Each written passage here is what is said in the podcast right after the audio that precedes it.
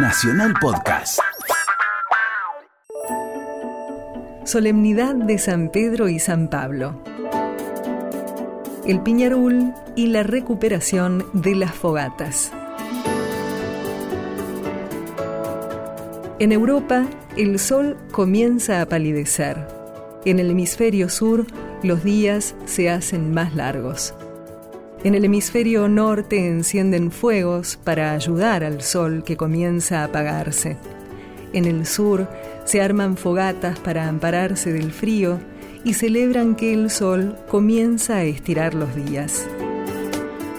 No hace muchos años atrás, en el siglo XX, juntando mitos paganos con la solemnidad del martirio de los santos Pedro y Pablo, en Argentina cada 29 de junio se encendían fogatas, hasta en los barrios porteños. Hoy son pocos los lugares del país que mantienen la celebración o intentan recuperarla. Goyeneche y Troilo lo inmortalizaron en un tango. Los purretes trajeron la madera, tablones, sillas rotas, un catre y un cajón la montaña se hará pronto una hoguera, las viejas tendrán no gastarán carbón. Pedro era un pescador, un hombre rústico, pasional. Pablo era un político judío de la clase de los fariseos. Pedro negó tres veces a Jesús y fue uno de los doce apóstoles. Pablo perseguía a los judíos que se habían abrazado a Jesús hasta que se convirtió y dio significado al cristianismo. María José Vergaña es responsable de turismo de Colonia Carolla, provincia de Córdoba, una de las ciudades argentinas que desde hace 12 años, cada 29 de junio, recupera el fuego del Piñarul, una adaptación del San Pedro y San Pablo, venida del Friuli italiano. Bueno, el Piñarul o la fogata de San Pedro y San Pablo, el origen está en el Friuli, esa tradición para acá, para Colonia Carolla.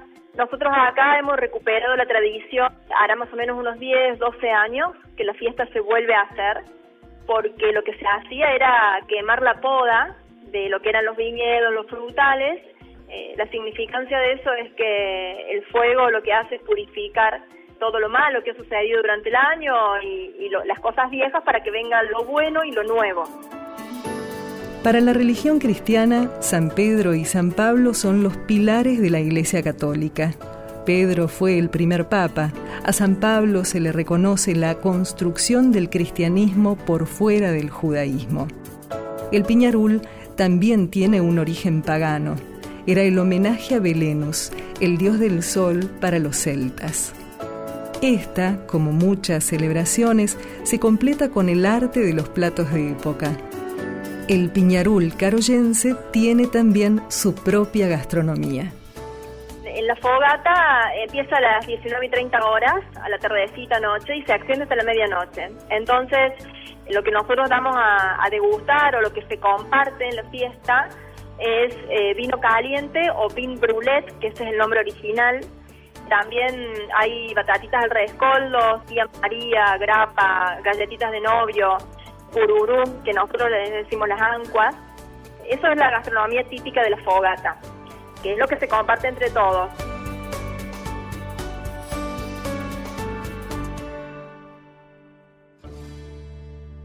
Cada región tiene su historia vos también podés contar la tuya. Escribí a historiasargentinas@radionacional.gov.ar. Esta historia la escribimos juntos. Radio Nacional, la radio de todos.